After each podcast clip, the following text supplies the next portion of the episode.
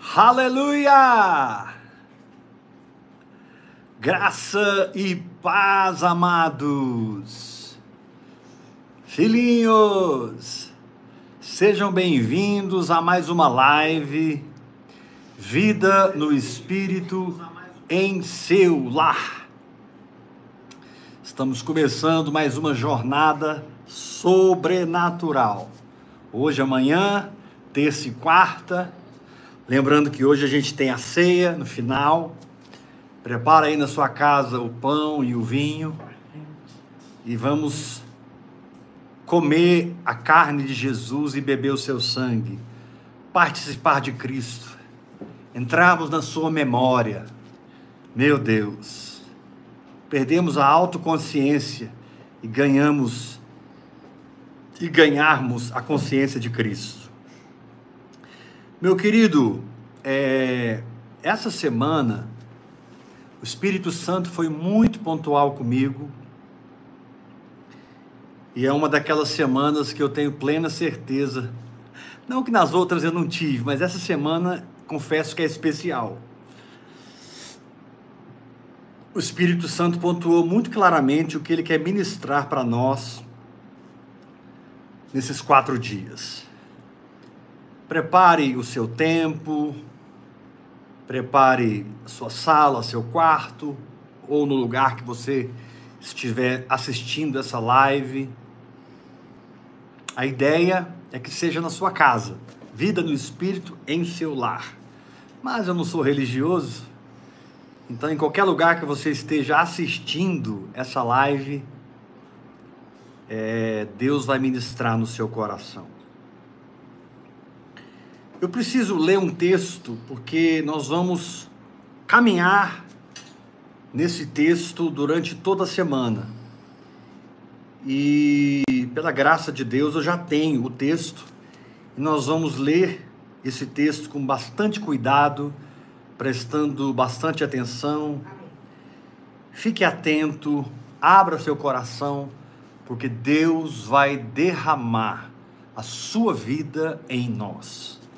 Prepare para ficar curado, sarado, liberto, livre da culpa, da condenação. Prepare para receber um banho da graça de Deus, do amor de Deus. Vamos abrir a palavra do Senhor em 2 Coríntios capítulo 4, versículo 16. Olha, é um texto que eu já li muitas vezes, já preguei muito sobre esse texto, mas eu confesso que o entendimento revelado que o Senhor me deu nesse texto essa semana que passou foi muito diferente.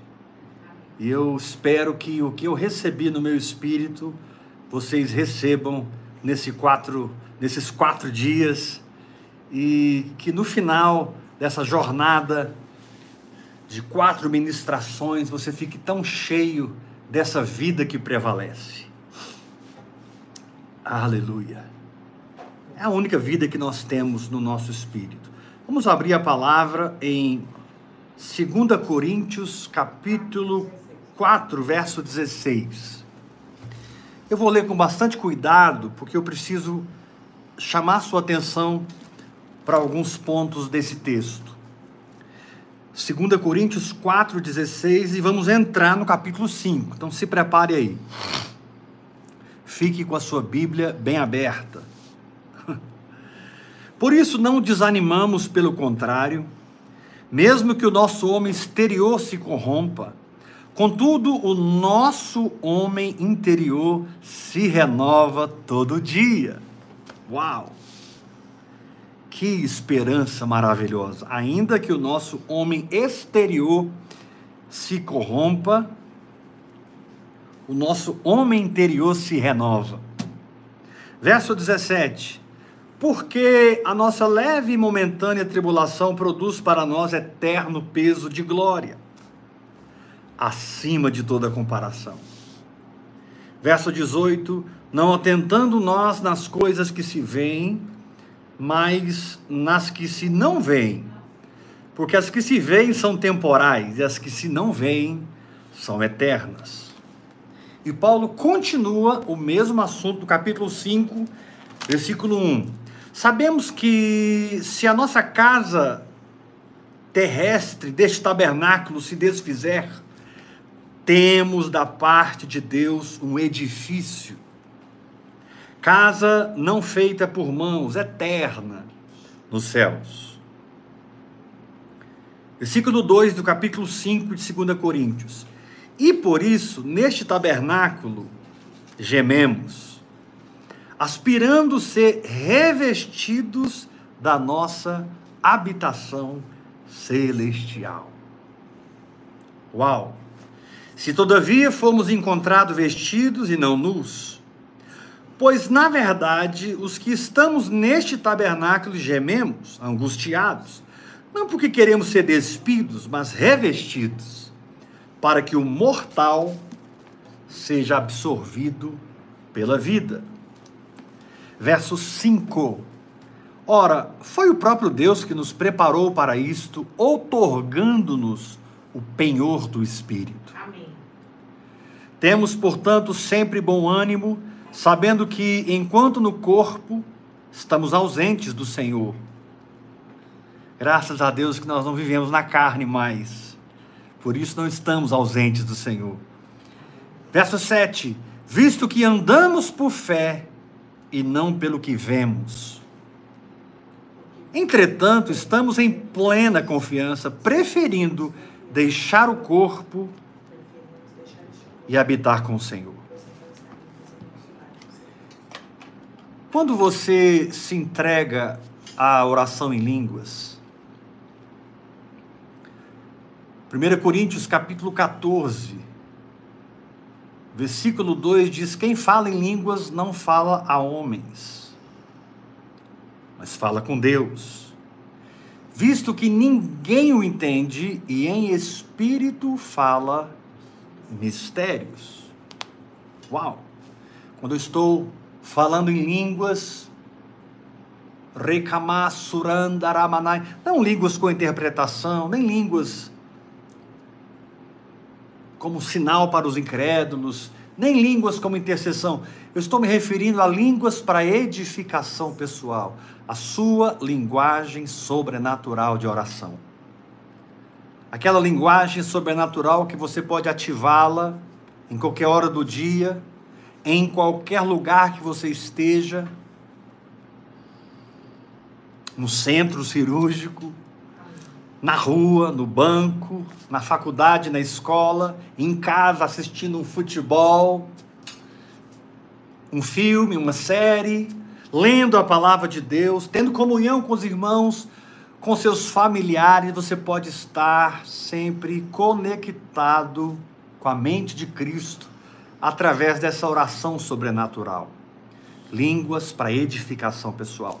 Em 1 Coríntios, nós citamos o verso 2, capítulo 14, verso 4 diz assim: Pois quem fala em outra língua, pois quem fala em outra língua, a si mesmo se edifica, se transforma, se torna. E no capítulo 14, verso 14, Paulo diz: Pois se eu orar em outra língua, o meu espírito ora de fato, mas a minha mente, aleluia, ela fica infrutífera. E na medida que você persevera nessa prática, e o nosso ministério tem um ênfase especial nessa prática, nós ministramos dentro de um espectro muito grande na inspiração do Espírito, semanalmente. Porém, a gente sempre afunila vocês para uma vida de oração em línguas e meditação na palavra. São dois recursos fantásticos para que você construa a verdade de Deus dentro de você. Quando você fica um dia, dois dias, três dias, uma semana, duas semanas orando em línguas, e é impossível eu colocar uma data precisa, isso pode acontecer num dia ou pode acontecer em 30 dias. O fato é que quando você está entregue no altar de oração, orando em outras línguas, você está se edificando, você está construindo a verdade de Deus no seu espírito. Isaías capítulo 28, versículo 10 nos dá uma luz, né? É preceito sobre preceito, linha sobre linha, um pouco aqui, um pouco ali. Você vai, o seu espírito vai falando os mistérios de Deus, se edificando, falando esses mistérios, falando Cristo dentro de você. E é incrível quando um tempo é concluído, um tempo de Deus, e você completa aquela edificação no seu íntimo. Como eu disse, não dá para precisar, porque Deus não tem regras nesse aspecto. Você pode receber o que eu vou dizer agora, um, três dias depois, uma semana depois. Mas o fato é que quando você conclui uma etapa dessa edificação no seu espírito, você sempre é coroado, abençoado com uma revelação fantástica, tremenda uma revelação, muitas vezes espantosa. É uma coisa muito forte. Uma revelação que ela opera acima daquela unção que nos ensina, ela opera acima do próprio, do próprio entendimento revelado da palavra, porque é uma manifestação muito exclusiva do Espírito Santo dentro de você. Eu confesso que esses 38 anos de jornada no Senhor, esses 38 anos que eu ando com Deus, eu já tive essa experiência com Deus, mas eu não sei precisar, não sei mesmo. Se foram muitas vezes o que eu estou falando agora. Aquele momento ímpar, acima da revelação, acima da unção que ensina, em cima até da operação daquela fé normal.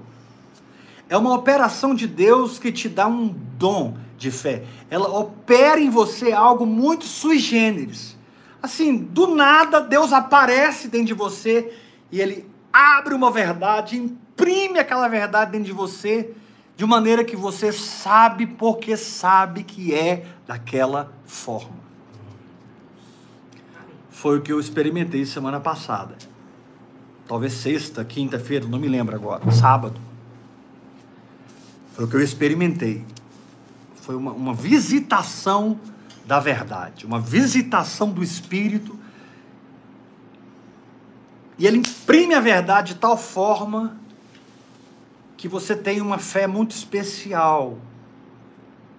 É difícil colocar em palavras o que eu estou tentando transmitir, mas eu creio em nome de Jesus que o Senhor vai completar aquilo que eu não consigo explicar. O fato é que essas experiências com Deus marcam as nossas vidas e estabelecem um marco nas nossas vidas. E ainda que você tenha aquela unção que te ensina, aquela revelação da palavra que traz fé, ainda que a estrutura de revelação, de entendimento da palavra se abre para você, quando você tem esses encontros com Deus, em sua verdade, é algo muito especial. E você tem uma fé para operar numa dimensão que literalmente transcende toda ansiedade, todo medo, toda dúvida. Você transcende a si próprio as circunstâncias. Não importa se aquilo que Deus imprimiu em você veio antes de uma batalha de fé, veio antes de um problema, de uma situação. A verdade é que, independente do que você está vendo ou não está vendo, de que você está pensando ou não está pensando, independente dos seus sentidos físicos, aquela fé especial, ela opera. Sabe, é uma visitação transformadora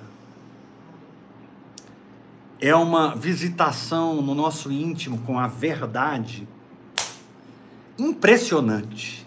A gente fica impressionado no nosso espírito, na nossa alma, no nosso corpo.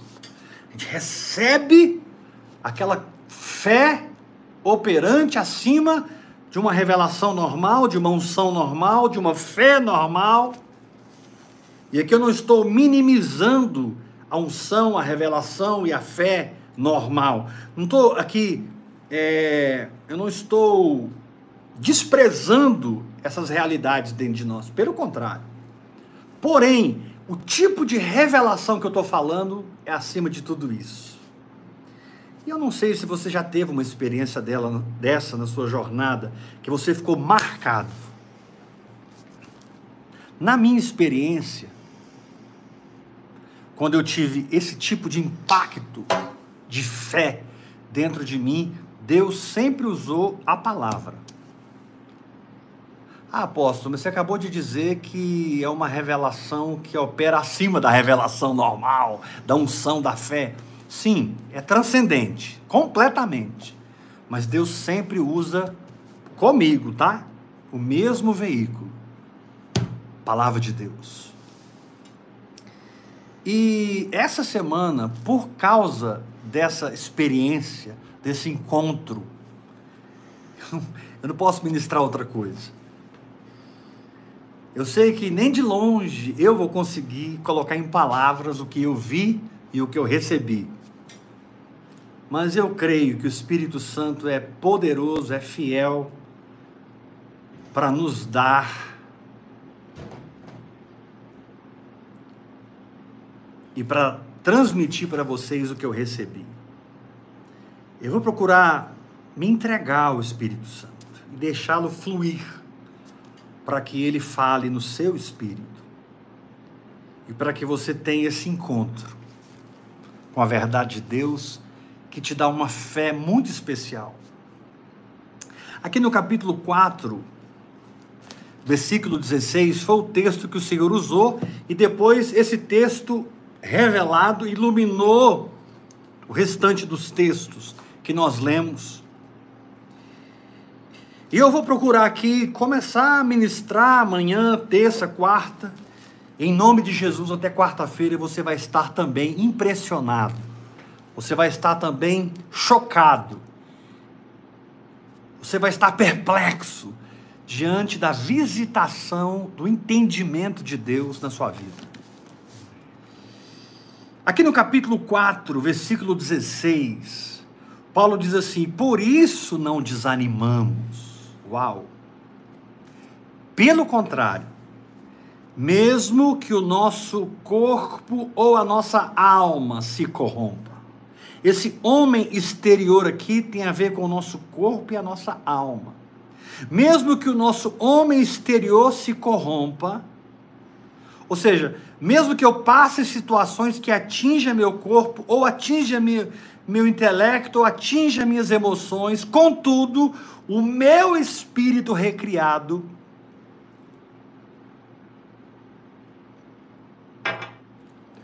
a nova natureza em mim, quem eu sou por dentro, se renova todo dia. Eu já li esse texto com vocês um milhão de vezes mas foi muito diferente encontrar com o Senhor nesse texto.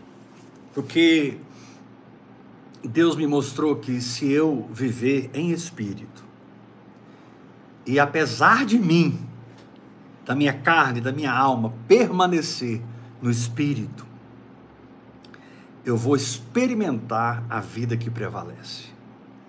O que Paulo está dizendo aqui é o seguinte: olha, não importa o que aconteça no seu corpo ou na sua alma, através de circunstâncias contrárias, de ataques demoníacos, da ação de doutrinas falsas, do homem mau, não importa. Quem você é por dentro tem o poder de governar, tem o poder de dominar, tem o poder de se impor se você andar por fé, viver no Espírito. Agora, amados, quando eu digo andar por fé e viver no Espírito, eu não estou complicando as coisas, eu estou simplificando. Talvez você, quando ouve uma palavra como essa, complica na sua mente o processo.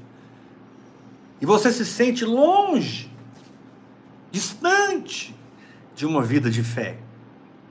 E você começa até a interpretar: não, não, não. O apóstolo Heber está ministrando sobre isso, Mas ele é especial. Deus age diferente com o apóstolo Heber. Ele é diferente de mim. Esse é o maior engano que você tem na sua mente, porque a palavra de Deus diz: perto está o Senhor. Deus não espera que você seja perfeito em sua fé. Deus espera que você responda de alguma maneira prática a esse impacto da verdade no seu coração. E eu estava orando em línguas essa semana, estava até deitado na cama, orando em línguas. E de repente, parece que eu concluí algo e o Espírito Santo me diz: Heber, se você permanecer no Espírito, você experimentará a vida que prevalece. E foi muito forte para mim. Apóstolo, mas eu não estou entendendo assim. Isso que está falando aí, você fala todo dia. Uau! Não, não, não, não, não. Eu posso estar falando a mesma coisa, mas eu estou falando de um lugar diferente no Espírito. Eu nunca estive nesse lugar. Esse lugar é novo para mim. Esse lugar foi inaugurado dentro de mim por esse impacto da revelação e da infusão de fé pela voz de Deus dentro do meu coração. é um lugar totalmente novo. O que eu vou ministrar para vocês hoje, amanhã, terça e quarta é de um lugar que eu nunca estive. Então, quero dar meu testemunho. Eu preciso ser prático para ajudar você. Desde que Deus falou, essa fé totalmente transcendente, a revelação, a unção de ensino, a própria fé que eu sempre tive, desde o momento em que Deus descortinou isso para mim, me visitou e me encontrou com essa verdade, esse nível de fé me elevou para um lugar que eu nunca estive. Eu não preciso me esforçar para estar nesse lugar. A palavra me colocou nesse lugar. Está escrito que Ele nos coloca na rocha, que é mais alta do que nós. Ele nos coloca na rocha. É Ele que nos eleva. Através das suas visitações, através da conclusão desses períodos de edificação, em que você fica 5, 6, 7, 8 horas por dia falando em línguas, 5, 6, 7, 8 horas por dia falando em línguas, se edificando, de repente algo, sabe, uma edificação, um patamar, uma dimensão, se completa dentro de você, aquilo explode dentro de você, marca você, visita você, e você tem um encontro com Deus naquele entendimento e a palavra eleva você para aquele lugar dela. E eu não estou tentando ser mais especial, eu não estou tentando crer de uma maneira mirabolante. Não, não, não, não, não. Eu estou andando na fé que eu tenho e na fé que nasceu em mim. Você tem que entender que a sua fé funciona para você, em você, apesar de você. E não é a fé que você terá daqui 10 anos, é a fé que você tem hoje. A fé que você tem hoje é a porta de entrada do poder de Deus na sua vida. A fé que você exerce hoje, a fé que você caminha hoje, o seu comportamento apropriativo, é exatamente aí que o Senhor entra. É exatamente aí que o Senhor vem. E mesmo que você falhe, Pedro falhou quando ele desceu do barco. Ele olhou a força do vento, teve medo e começou a afundar, mas Jesus estava ali. Ele disse: Senhor, socorre-me. O Senhor levantou Pedro. Disse: Por que, que você foi tímido, homem de pequena fé? Diante do Senhor, nós sempre somos homens de pequena fé. Até que um dia ele fala para nós, como ele falou para a mulher cananeia, e ele disse para ela: Ó oh, mulher, grande é a sua fé. Esse é o caminho da noiva, é o caminho da esposa de Cristo. Mas isso é um trabalho do Espírito Santo em mim. A fé que eu opero nela hoje, a fé que eu caminho nela hoje, ela é produto da operação do Espírito Santo em mim. Eu não tenho mais fé do que Deus trabalhou em mim. Porque o que passar disso é fabricação da minha alma. O que passar disso são tentativas frustradas. E a fé não é uma tentativa frustrada. A fé é um comportamento simples que se adequa àquilo que você enxergou, viu no Espírito, recebeu de Deus em Cristo Jesus. Saiba que sempre, sempre, sempre será em Cristo Jesus. Nele, por Ele e para Ele são todas as coisas. Aleluia! E o Espírito Santo então me mostrou claramente. E o Espírito Santo me lembrou do meu passado, nesses 38 anos, ou nesses 28 anos, 27 anos. Eu comecei a mergulhar para valer mesmo. Em 96, eu nasci de novo em 85. Fiquei 11 anos ali molhando os pés e os joelhos, até que eu entrei no rio de Deus. Aleluia. E o Espírito Santo me relembrou de todas as lutas que eu passei nesses anos, todas as guerras que eu enfrentei. Olha, irmãos, eu já estive em muitas guerras. Eu já estive em muitas batalhas. Meu Deus. Eu já estive horas e horas e horas e dias, dias e dias e anos, anos e anos na presença de Deus, conquistando a minha alma, edificando o meu espírito, mortificando a minha carne, conquistando mais da minha alma, mortificando mais a minha carne, edificando o meu espírito. Meu Deus. E o Espírito Santo, nessa revelação de que se eu viver em espírito, eu vou experimentar a vida que prevalece, ele me mostrou. E ele disse para mim: tá vendo, Weber? E aqui eu estou parafraseando, porque tudo foi na explosão de entendimento. Tudo entrou de uma vez em mim. E agora, durante quatro dias, eu vou, passo a passo, lentamente, com muito cuidado, tentar tirar você de onde você está para você entrar na dimensão do que Deus quer falar com você, está falando em você. E eu profetizo que a mesma experiência que eu tive de encontrar Deus na verdade, receber essa fé sobrenatural, eu declaro em nome de Jesus que você também vai ter esse impacto com a verdade de Deus. E essa verdade vai colocar você naquela rocha que é mais alta que você. E o Espírito Santo, de uma maneira automática, ele me lembrou de todas as guerras que eu passei, todas as batalhas de fé, toda a minha atividade no Espírito para conquistar a minha alma, mortificar a minha carne, crer, crescer na fé. E ele me mostrou que eu nunca perdi uma guerra. As pessoas que olham para mim, elas pensam, que eu perdi algumas batalhas. Tem pessoas que caminham comigo desde 2001, 2002, 2010, 2015. Tem pessoas que estão comigo há muitos anos. Mais perto, mais longe, mas eles nunca se desvincularam, nunca se desligaram, nunca totalmente pararam de me ouvir. E agora estão ouvindo como nunca. Mas na verdade eu nunca perdi uma guerra, porque eu nunca desisti aconteça o que acontecesse, tenha certeza. Sabe essa batalha que você conhece da minha vida? Sabe essa outra batalha que você assistiu da minha vida? Porque muitos aí são espectadores da minha vida, estão me assistindo. Uns por muito tempo ficaram me olhando, deixa eu ver o que vai dar isso aí. E agora mergulharam de cabeça. Mas eu nunca perdi uma guerra, sabe por quê? Não, não estou negando as situações que eu passei. Não estou negando a dor e o sofrimento que eu vivi.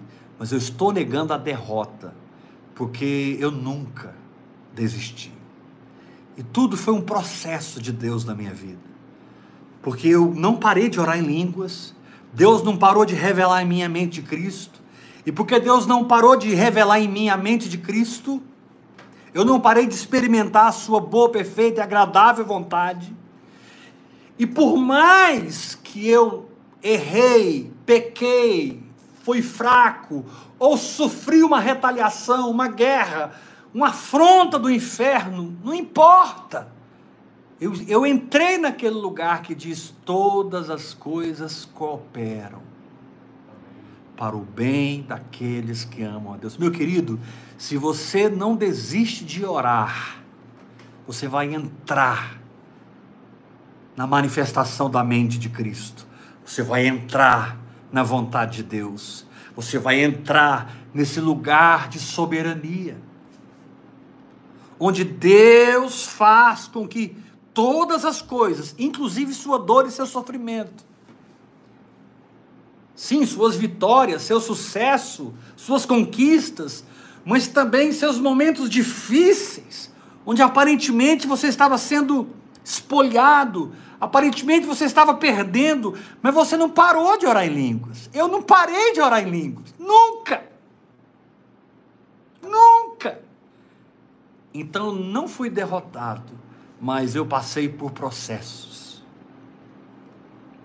Quando você não para de orar em línguas, você não é derrotado. Você passa por processos. E Deus me revelou, Ebe, a sua condição em espírito. E porque você não parou de orar em línguas, nada, absolutamente, que você viveu no natural, nas circunstâncias, na carne, com os homens, etc, etc, etc. Nada disso parou você. Você atravessou. E é verdade, eu atravessei. Eu posso testemunhar nesses 38 anos. Nada me parou. Nada me colocou numa cova. Eu até caí em muitas covas, mas da cova me resgatou o Senhor. Eu até dei muito trabalho para o Espírito Santo mas eu não parei de liberar o Espírito Santo na minha vida. Eu não parei de falar Cristo na minha vida.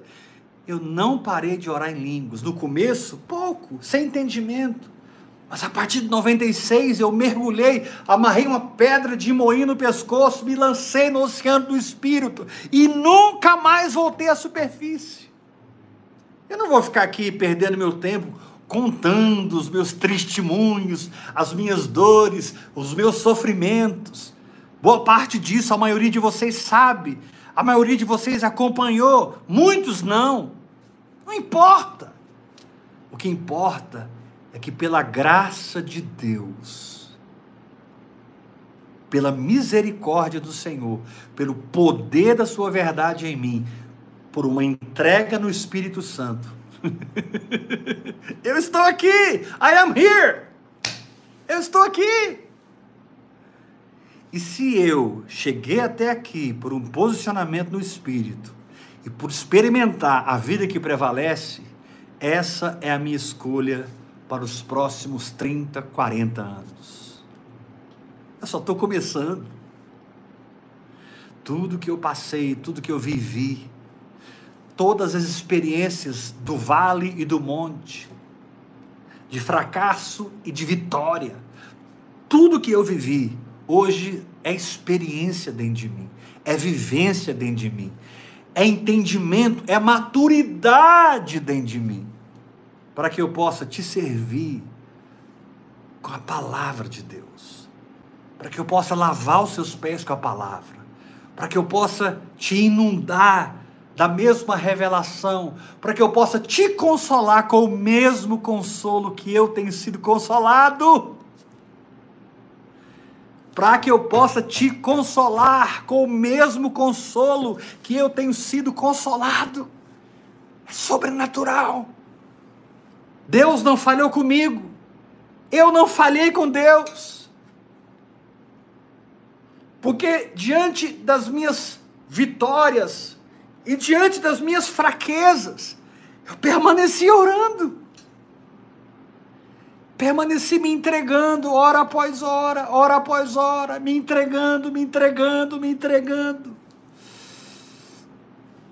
E eu pude vivenciar o que está escrito no capítulo 4, versículo 16 de 2 Coríntios. Por isso não desanimamos, pelo contrário, mesmo que o nosso homem exterior se corrompa, meu Deus, como o meu homem exterior, como o meu homem exterior se corrompeu nesses 38 anos, como eu pude ver a minha carnalidade, as minhas fraquezas, a minha carência da glória de Deus. Mas o meu homem interior pode se renovar todo dia.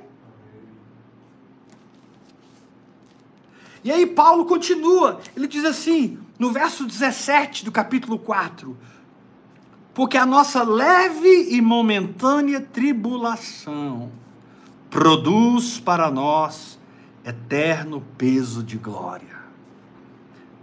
Primeiro, o espírito ele se renova todo dia. O pão nosso de cada hoje nos dá nos dá hoje. O pão nosso de cada dia nos dá hoje. Ou seja, mesmo que eu esteja sofrendo as intempéries da corrupção do meu homem exterior, se eu não paro de orar em línguas, se eu não paro de crer e confessar a palavra, se eu não abandono as práticas espirituais, o meu espírito vai se renovar todo dia. E apesar de tudo, eu vou vivenciar essa renovação. E depois de cada guerra, de cada batalha, de cada fracasso, de cada sucesso, porque quando você tem a decisão de andar no espírito, quando você tem a decisão de viver por fé, Deus vai usar tudo a seu favor. Até suas fraquezas. Paulo diz no capítulo 12: Ei, eu descobri que quando eu sou fraco, aí é que eu sou forte. E Paulo diz assim: quer saber? Eu vou me gloriar nas perseguições, eu vou me gloriar nas minhas fraquezas, eu vou me gloriar em qualquer coisa que transforme dentro de mim fraqueza em força. Qualquer coisa que transforme dentro de mim fraqueza em força, eu vou me gloriar. E ele termina dizendo: porque quando eu sou fraco, aí é que eu sou forte. Então, quando você vive em espírito, você experimenta essa vida que prevalece. As doenças tentaram me controlar, mas nunca me controlaram. O pecado tentou me derrubar, mas nunca me derrubou. Os homens maus e os homens bons falharam comigo, erraram comigo, mas Deus é fiel, Deus é bom e Deus nunca falhou comigo. Eu posso testemunhar para você, viver em espírito te dá a vida que prevalece. Em primeiro lugar, essa vida se renova todo dia. Segundo lugar, essa vida se torna dentro de você um peso de glória. É interessante que Paulo diz assim: porque a nossa leve e momentânea tribulação. é incrível, né? Quando nós estamos passando uma tribulação, a gente não acha que é leve e momentâneo.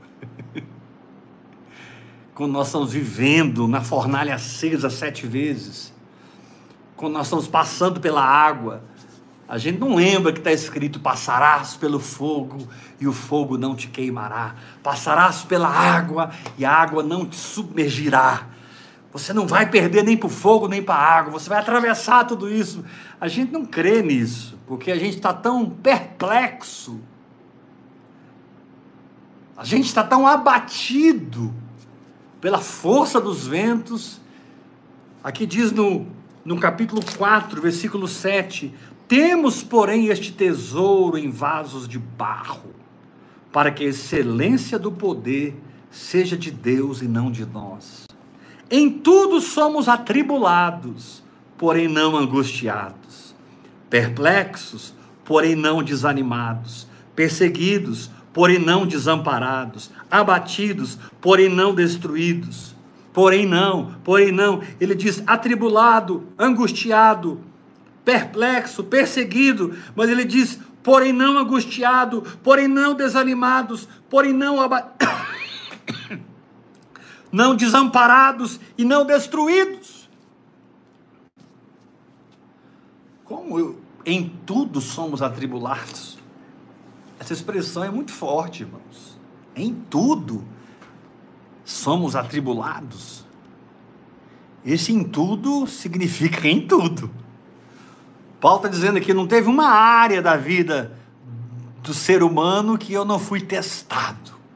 Paulo está dizendo aqui: eu fui testado em tudo. Muitas vezes eu fui aprovado, muitas vezes eu fui reprovado. Mas eu nunca dobrei o meu espírito. Nunca perdi a atitude de entrega. Ainda que o meu homem exterior se corrompesse, eu vivo no meu homem interior, eu vivo no meu espírito. Ah, como é precioso aprender a viver nessa vida renovada. Aprender a viver nesse peso de glória. Ele diz aqui, porque, no versículo 17: Porque a nossa leve e momentânea tribulação produz para nós eterno peso de glória. Aleluia! Eterno peso de glória, acima de toda comparação.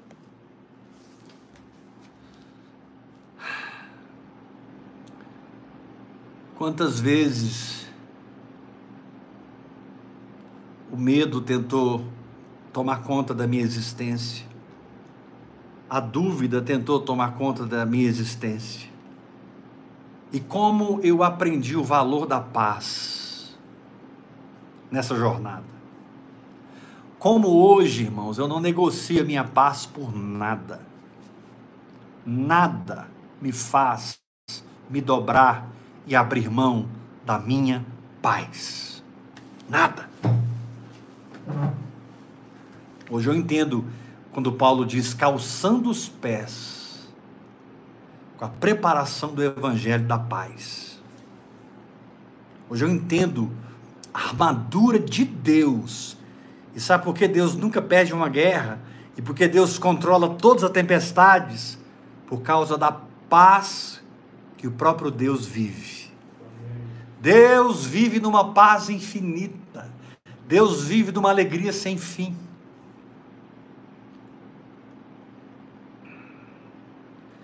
Deus não precisa que esse mundo seja transformado para ele ter paz no seu coração, de forma alguma. E quando você caminha em fé, nessa fé, advinda de um encontro com a verdade de Deus, com um encontro com Deus, onde você fica impressionado, marcado, onde Deus imprime em todo o seu espírito a verdade e você sabe que se ele fez, ele faz. Se ele faz, ele fará. E se ele fará, a minha vitória foi, é e sempre será garantida. Aleluia! Ah, meu querido, na sua casa, no seu trabalho, num carro, onde você estiver agora, recebe essa unção, recebe essa unção, recebe essa visitação. Que você possa dizer como Paulo: mesmo que o meu homem exterior se corrompa, mesmo que eu enxergue as minhas fraquezas no mais alto nível, eu vou me gloriar nelas, porque eu não vivo nas minhas fraquezas. Eu não vivo na minha carne, eu não vivo na minha alma, eu vivo no espírito que se renova. E eu pude experimentar isso por 38 anos. Portanto, eu vou continuar experimentando isso nos próximos 38 anos. Você sabia que Jesus morreu na cruz pelos nossos pecados, pastor? Não, não é isso que eu estou falando. É outra coisa. Jesus só morreu lá na cruz quando ele decidiu morrer. Jesus tinha o fruto do Espírito. Ele estava ali na cruz para realizar uma obra. E enquanto toda essa obra levando os nossos pecados, levando nossas doenças, levando a pobreza e a miséria, levando toda a maldição, arrancando toda a derrota de nós. Ele bebeu o cálice da nossa salvação. Enquanto isso tudo não se cumpriu, ele não morreu. Mas quando se cumpriu, ele não tinha mais por que ficar um minuto naquela cruz. Porque ele precisava descer às regiões inferiores da terra e pregar aos espíritos em prisão. Eu não vou entrar nisso agora. Ele precisava descer lá no inferno, lá nas regiões inferiores da terra, e pregar aos espíritos em prisão. Ele precisava levar o cativo cativeiro para poder conceder dons aos homens. Apóstolo, quando Jesus morreu na cruz? Quando ele viu que estava tudo consumado quando ele viu que estava tudo pronto, tudo feito, não havia mais nada para fazer. A Bíblia diz que ele, rendendo o seu espírito, expirou. Ele rendeu o seu espírito e expirou. Existe um fruto do espírito que é muito poderoso o fruto do Espírito se manifesta em nove dimensões dentro de nós, para a nossa alma, como testemunho para os outros. E um, uma dessas manifestações do fruto do Espírito é o domínio próprio. Jesus exerceu domínio próprio quando ele andou sobre as águas. Ele não afundou, ele prevaleceu. Jesus exerceu domínio próprio diante das piores perseguições, rejeições, condenações, acusações dos religiosos. Ele ficou firme, encharcado do amor de Deus e das convicções que o Pai edificou nele por 30 anos, lá em Nazaré. No Egito, em Belém Nazaré principalmente em Nazaré. A maior parte do tempo ele ficou em Nazaré, crescendo em sabedoria, estatura e graça diante de Deus e dos homens. Crescendo, crescendo, crescendo. Jesus, ele simplesmente entendeu que a obra estava feita e Jesus tinha dentro dele o espírito que prevalece. E esse espírito que prevalece acompanhou ele por 33 anos e meio. E prevaleceu contra principados e potestades. Prevaleceu contra o próprio Satanás, contra a religião, contra os homens, contra o Império Romano. Jesus prevaleceu. Diz a Bíblia que ele rendendo o seu espírito. Deixa eu te falar o que, o que pode te levar a uma derrota verdadeira. É se você render o seu espírito para a mentira para circunstâncias, para sugestões do diabo, para sugestões dos homens, etc, etc, etc. Quando você abandona a sua firmeza na graça, na verdade, você rejeita essa impressão que você tem no espírito e você se rende ao problema, você adora a imagem, que o diabo levantou diante de você, você se rende.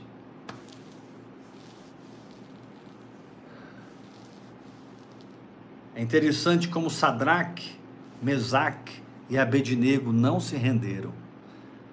A gaita de folhas, os instrumentos tocaram, toda a nação se prostrou diante da imagem de Nabucodonosor. Mas Sadraque, Mesaque e Abednego não se prostraram.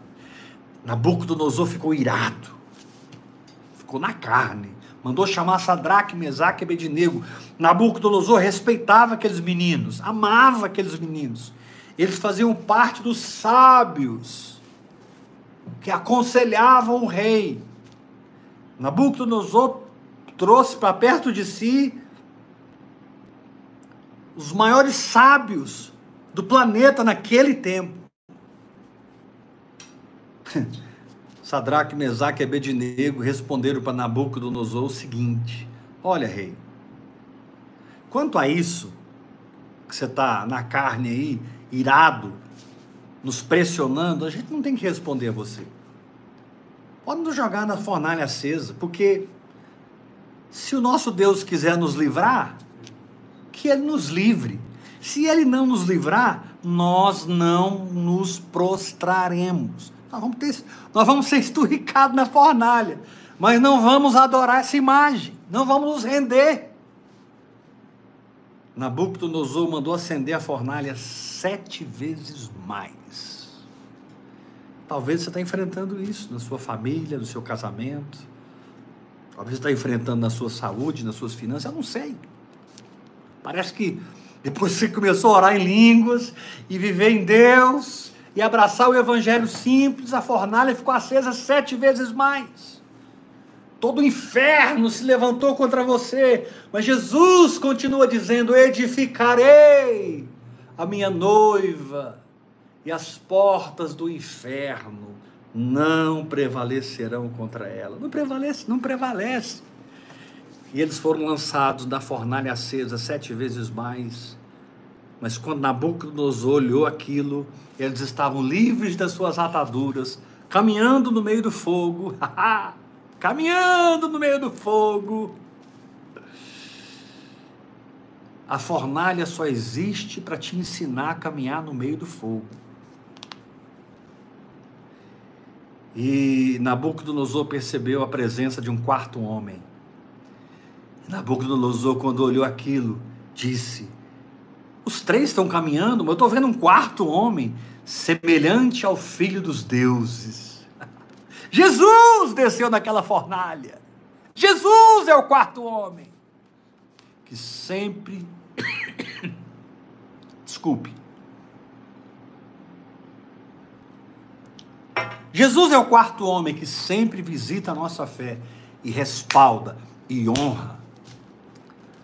Paulo disse que se o meu homem exterior se corrompe, preste atenção, mesmo que o nosso homem exterior se corrompa, ele não está falando aqui que o homem exterior se corrompeu. Ele está dizendo, mesmo que, mesmo que eu tenha que passar por essa fornalha acesa sete vezes mais, eu não vou recuar da minha fé. Porque o meu homem exterior pode se corromper, mas o meu homem interior se renova todo dia. Deus quer te ensinar a usufruir a tocar, a receber, experimentar essa vida que prevalece. Essa vida de Deus, a vida eterna, Zoé, que penetrou em cada átomo espiritual,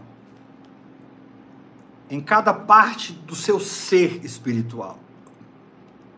Aqui no capítulo 5, Paulo diz assim: Sabemos que, se, é interessante, a nossa casa terrestre deste tabernáculo se desfizer, temos, presente, agora, eu tenho agora, me pertence, temos da parte de Deus um edifício, casa não feito por mãos, eterna, nos lugares celestiais, o meu espírito pertence aos lugares celestiais. O meu espírito está sentado em Cristo acima de qualquer situação que eu enfrente. Por isso eu posso pacificar o meu corpo, a minha alma, posso pacificar as minhas circunstâncias, posso dizer a toda tempestade: acalma, emudece. E a tempestade não tem outra opção senão obedecer o que eu creio e o que eu falo. Jesus disse: Se vocês disserem a esse monte, ergue-te e lança-te no mar, e não duvidar no seu coração, mas crê que se fará o que diz. Você tem que entender, meu irmão, que essa é a característica do seu espírito, ele crê. O seu espírito, ele, ele crê no que você fala no que você acredita. O seu espírito, ele tem fé em você.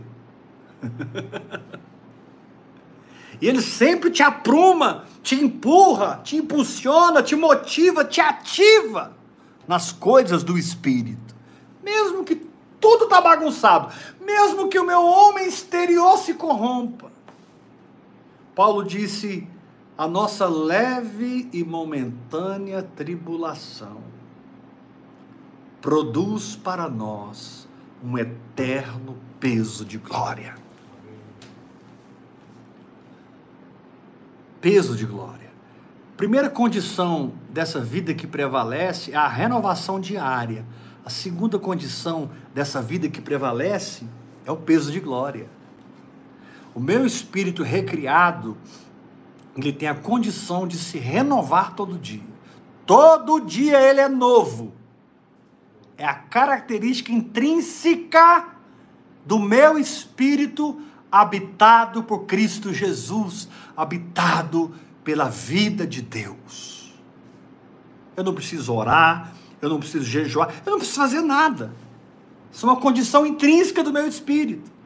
Eu simplesmente me levanto amanhã de manhã e o meu espírito já está renovado. Eu me levanto depois de amanhã e o meu espírito já está renovado. Eu me levanto na terça, na quarta, na quinta, semana que vem, mês que vem.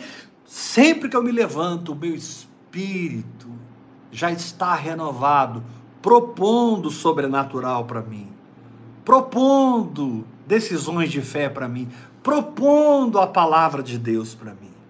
E saiba de uma coisa, meu irmão: esse tipo de encontro com Deus, infundindo em nós essa fé especial que nos leva àquela montanha que é mais alta que nós, esse lugar alto no espírito, é um presente da graça de Deus. Você não tem que se esforçar você precisa aceitar a palavra. Aqui diz: mesmo que o nosso homem exterior se corrompa. Contudo, nosso homem interior se renova de dia em dia, se renova, se renova. E porque ele se renova, a nossa leve e momentânea tribulação produz para nós eterno peso de glória. Eu não sei o que, que a sua tribulação está propondo para você, mas a Bíblia diz que ela vai produzir para você, se você crer, um eterno peso de glória. Olha a grandeza dessa expressão de Paulo. Olha a, o alcance dessa frase. Eu sempre digo, Paulo, ele tinha uma habilidade de falar muita coisa em poucas palavras. Paulo falava muita coisa em poucas palavras. Aleluia! E Paulo diz: a nossa leve e momentânea tribulação. Não importa o que você está vivendo, o Senhor te diz: isso é leve e momentânea tribulação. E essa tribulação, porque você não crê nela, porque você não aceita a circunstância, porque você se firma na verdade, essa tribulação vai produzir para você um eterno, ou seja, sempre, peso. Que peso de glória. Não culpa, não condenação, não circunstâncias, peso de glória. Essa expressão peso de glória me remete ao Antigo Testamento, quando os sacerdotes colocavam a arca de Deus nos ombros e marchava com a arca 40 anos sobre o deserto. E sempre que eles desarmavam o tabernáculo e seguiam em marcha pelo deserto durante aqueles 40 anos, uma das principais coisas que um grupo seleto de sacerdotes faziam era colocar a arca em varais e carregava aquela arca pesada. Era, a arca era de madeira de acácia. Madeira de acácia é uma madeira muito dura, muito viril, muito forte. Uma madeira quase que impenetrável e coberta de ouro. A arca era muito pesada. Mas aqueles quatro sacerdotes colocavam a arca nos ombros e andavam com a arca pelo deserto. Meu Deus, pelo calor, pelo frio, enfrentando tudo que eles enfrentaram aqueles 40 anos, com a arca nos ombros. Aqueles sacerdotes experimentavam um eterno peso de glória. De glória. A arca fala da glória de Deus. E o peso da arca fala do que eu sinto quando eu estou vivendo em fé. Porque ele diz no capítulo 4, versículo 18, ele dá a chave experimental. Ele abre a porta, ele destranca a porta. Ele diz assim, no capítulo 4, versículo 18: Não atentando nós nas coisas que se veem. Olha como é simples. Não atentando nós nas coisas que se veem, mas nas coisas que se não veem. Porque as coisas que se veem são temporais, e as que se não veem são eternas. Uau! Outra condição do meu espírito. Andar nas coisas eternas. Meu espírito é renovado, meu espírito tem um peso de glória e o meu espírito se move na eternidade. Amém. O tempo dos homens não tem nenhuma influência no meu espírito. Por isso, eu sou chamado para viver no espírito, para andar no espírito, para ser guiado no espírito, para frutificar no espírito, para me posicionar no espírito, para viver no espírito. Que paz, choramandarai. Para que eu entre na renovação diária, experimente o peso de glória e viva nas dimensões da eternidade. Eclesiastes, capítulo 3, Salomão diz que o Senhor plantou a eternidade no coração do homem. O meu espírito recriado em Cristo Jesus é aquela parte eterna em mim que não se relaciona com o tempo. Muitas vezes nós ficamos apreensivos. Puxa, eu já estou crendo tem três anos, cinco anos. Abraão creu por 25 anos.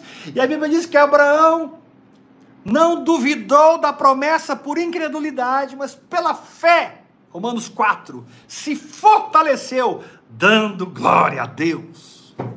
Aleluia! Abraão não duvidou por incredulidade. Abraão nunca duvidou. Deus falava, ele agia. Deus falava, ele agia. Deus falava, ele agia. Isso resumiu a vida de Abraão, um homem que caminhava na palavra. Esse tipo de fé especial que eu estou ensinando hoje, que eu recebi do Senhor semana passada, acho que foi sábado, ela é o tipo de fé que te dá a dimensão da eternidade. Uma paz uma paz sobrenatural. Muitas vezes a ansiedade, ela é meio química, né? A ansiedade é meio principalmente pessoas que têm uma disfunção hormonal.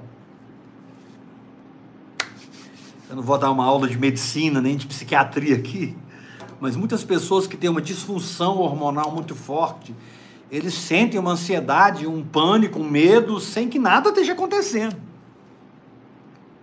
aquele frio na barriga, aquela coisa, parece que algo vai acontecer e é simplesmente uma química errada do seu cérebro. Mas o seu espírito não tem esse problema, porque o seu espírito se renova todo dia. Seu espírito não tem esse problema, porque o seu espírito experimenta eterno peso de glória.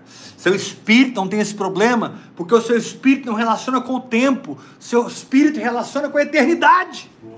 Amém. Quando a palavra de Deus diz: andai no espírito e jamais satisfareis as concupiscências da carne. Aí você pensa na impureza, no adultério, você pensa em coisas, aqueles pecados cabeludos, isso também. Também.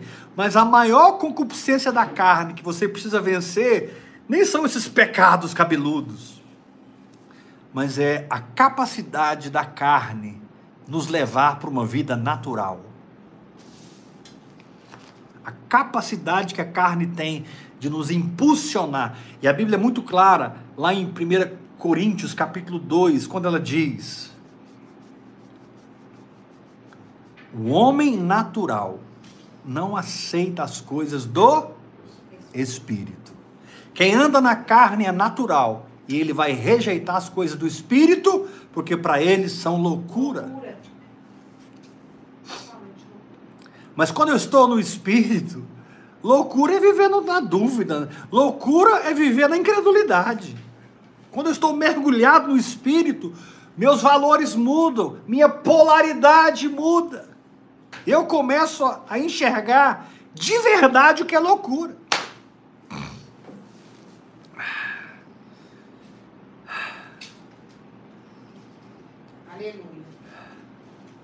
Deus me mostrou claramente quando Ele me revelou a fé e a vida que prevalece.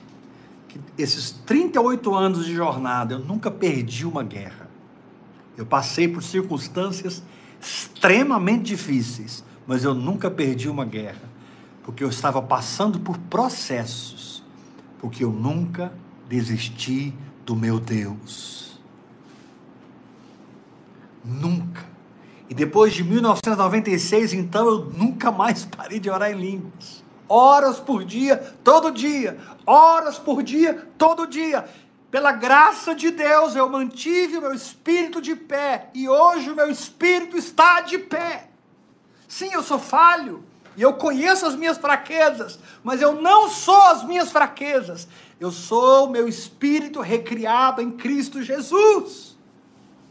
A minha identidade vem do meu espírito que nasceu de novo e que é uma nova criatura em Cristo Jesus. Esse espírito se renova todo dia. Esse espírito tem um eterno peso de glória. o diabo pensa, agora eu peguei ele. E um peso de glória vem e eu recebo a, a, a visitação da glória de Deus. E em terceiro lugar, nós vamos continuar amanhã. Aqui diz: não atentando nós nas coisas que se veem, mas nas que se não veem, porque as que se veem são temporais e as que se não veem são eternas. Deus me revelou a vida em espírito, que é a vida que prevalece. Eu vi isso no meu passado, estou vendo no meu futuro e sem nenhuma dúvida, para a honra e glória do Senhor. É a minha escolha para o meu futuro. Eu já conheço o meu futuro, porque eu estou escolhendo a fé hoje. Ai, queridos, eu fui muito liberto quando Deus me levou acima de mim mesmo e me levou acima de toda a experiência espiritual que eu estava tendo e Deus me visitou e me encontrou com a verdade. Deus explodiu a fé dentro de mim, não uma fé normal, comum, mas uma fé especial. Paulo chama essa fé de o dom da fé. É uma fé muito diferenciada. Amém. Através da qual você ultrapassa você mesmo, tudo e todos, e você se põe no espírito, cheio de paz, alegria e convicção. Ah, apóstolo, e as minhas circunstâncias? Fique tranquilo. E os homens maus? E isso, e aquilo? Apóstolo, é isso aí, o meu homem exterior se corrompeu. Mas o seu homem interior se renova todo dia. Eu estou numa tribulação, mas ela produz para você um eterno peso de glória. Eu estou enxergando o problema, como é que eu posso negar? Não atentando às coisas que se veem mas as que se não veem, porque as que se veem são temporais e as que você não está vendo são as coisas do seu espírito. Amém. O seu espírito é a eternidade pujante em você. Vou repetir. O seu espírito é a eternidade funcionando, operante em você. Entre na renovação diária entre no peso de glória e entre na operação da própria eternidade dentro de você, por caminhar em fé, ativando o seu espírito na sua vida. Porque o justo viverá pela fé. Aleluia. Eu preciso parar por causa do horário. Eu espero que você recebeu esse derramar de Deus. Nós vamos tomar ceia agora. Prepara na sua casa o pão, o suco ou o vinho. Vamos beber esse sangue, comer essa carne. Vamos fazer isso em memória dele. Aleluia. Para que nós sejamos fortalecidos no nosso homem interior. Mas antes de tomar ceia, nós vamos ofertar, amém? Eu sempre termino essas ministrações ensinando vocês a selarem a palavra recebida com uma oferta. E muitos, infelizmente, ainda não entenderam, muitos ainda não vivem nessa dimensão, muitos ainda não usufruem dessa prosperidade por, por ofertarem, por serem generosos. Mas eu quero declarar que essa noite você recebe um toque de Deus. Você recebe uma graça de Deus. A graça para ofertar. Essa é a maior graça que existe. Amém, a graça Deus. para dar. Quantos querem alcançar essa graça? A graça de ser fiel no pouco ou no muito, mas ser fiel. E eu tenho crido e declarado, crido e declarado, e nós já temos mil mantenedores. Amém, Jesus. Nós já temos.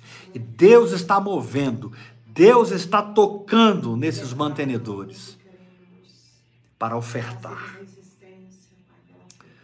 e toda resistência do diabo, da carne, da alma, das circunstâncias, eu repreendo, arranco da sua vida e declaro você livre para ofertar. Você pode ofertar pela chave Pix, que é o CPF da Bispa Iula, a nossa tesoureira, aleluia. A tesoureira dessa igreja orgânica.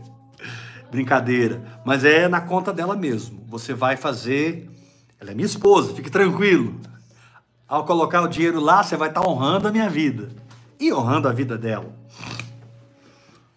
Amor, fala da, da live. Eu vou falar. É, prepara a sua oferta agora e, e, e você pode ofertar fazendo uma transferência Pix pelo CPF da Bispa Iula 971 579 96120 971 579 96120. Esse é o CPF para você fazer a transferência Pix. 99,99 ,99 das pessoas têm Pix, então faça agora a transferência. Quem não tiver, pode me pedir um boleto no WhatsApp, no particular, e eu vou emitir. Você me dá o valor, eu emito o boleto, você paga em qualquer agência lotérica. Amém? Vamos ofertar agora ao Senhor. Pai, eu quero confessar multiplicação nessa oferta.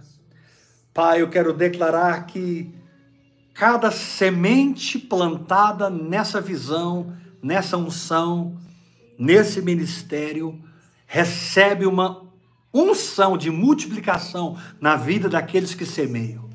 Senhor, não vai apenas voltar para eles, não é simplesmente não vai faltar Deus, eles estão recebendo uma unção de multiplicação, ofertando, semeando. Eu confesso multiplicação na sua vida, meu irmão, em nome de Jesus Cristo. Aleluia! Meu Deus, há uma unção muito especial na oferta de hoje. Recebe aí, em nome de Jesus. Vamos tomar a ceia do Senhor, amém? Bispa Yula, come on. Tiago, profeta. Fiel escudeiro. Claricinha. A Claricinha está aqui? Tá. Claricinha, Liz.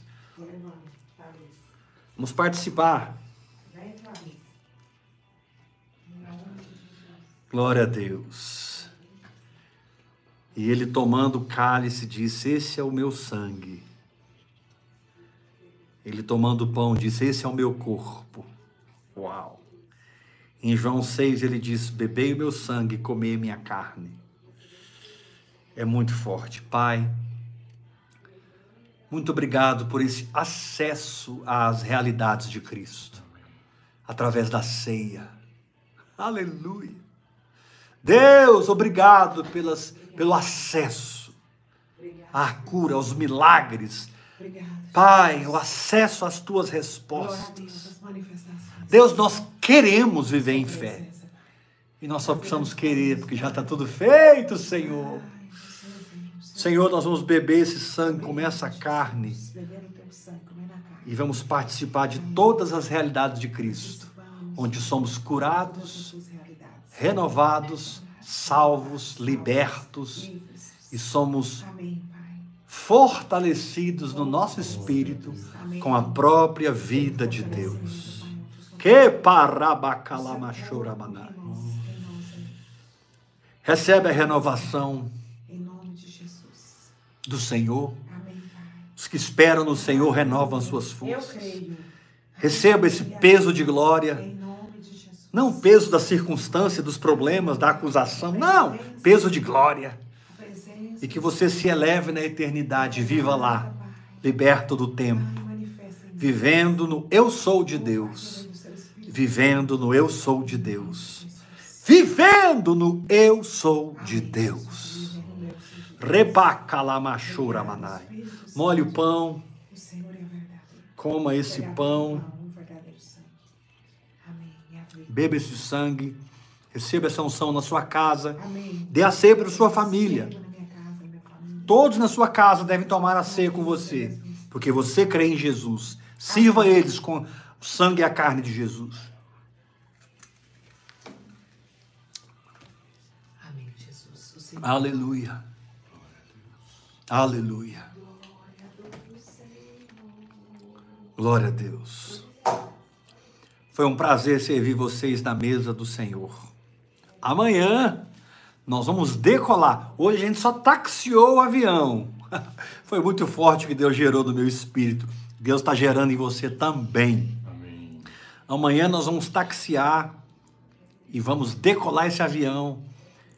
Segunda, terça e quarta, eu espero sobrenatural. Hoje pessoas foram curadas, libertas. Hoje portas se abriram. Muita coisa aconteceu na sua vida porque você bebeu essa unção. Em nome de Jesus. Graça e paz. Até amanhã, oito da noite. Em nome de Jesus.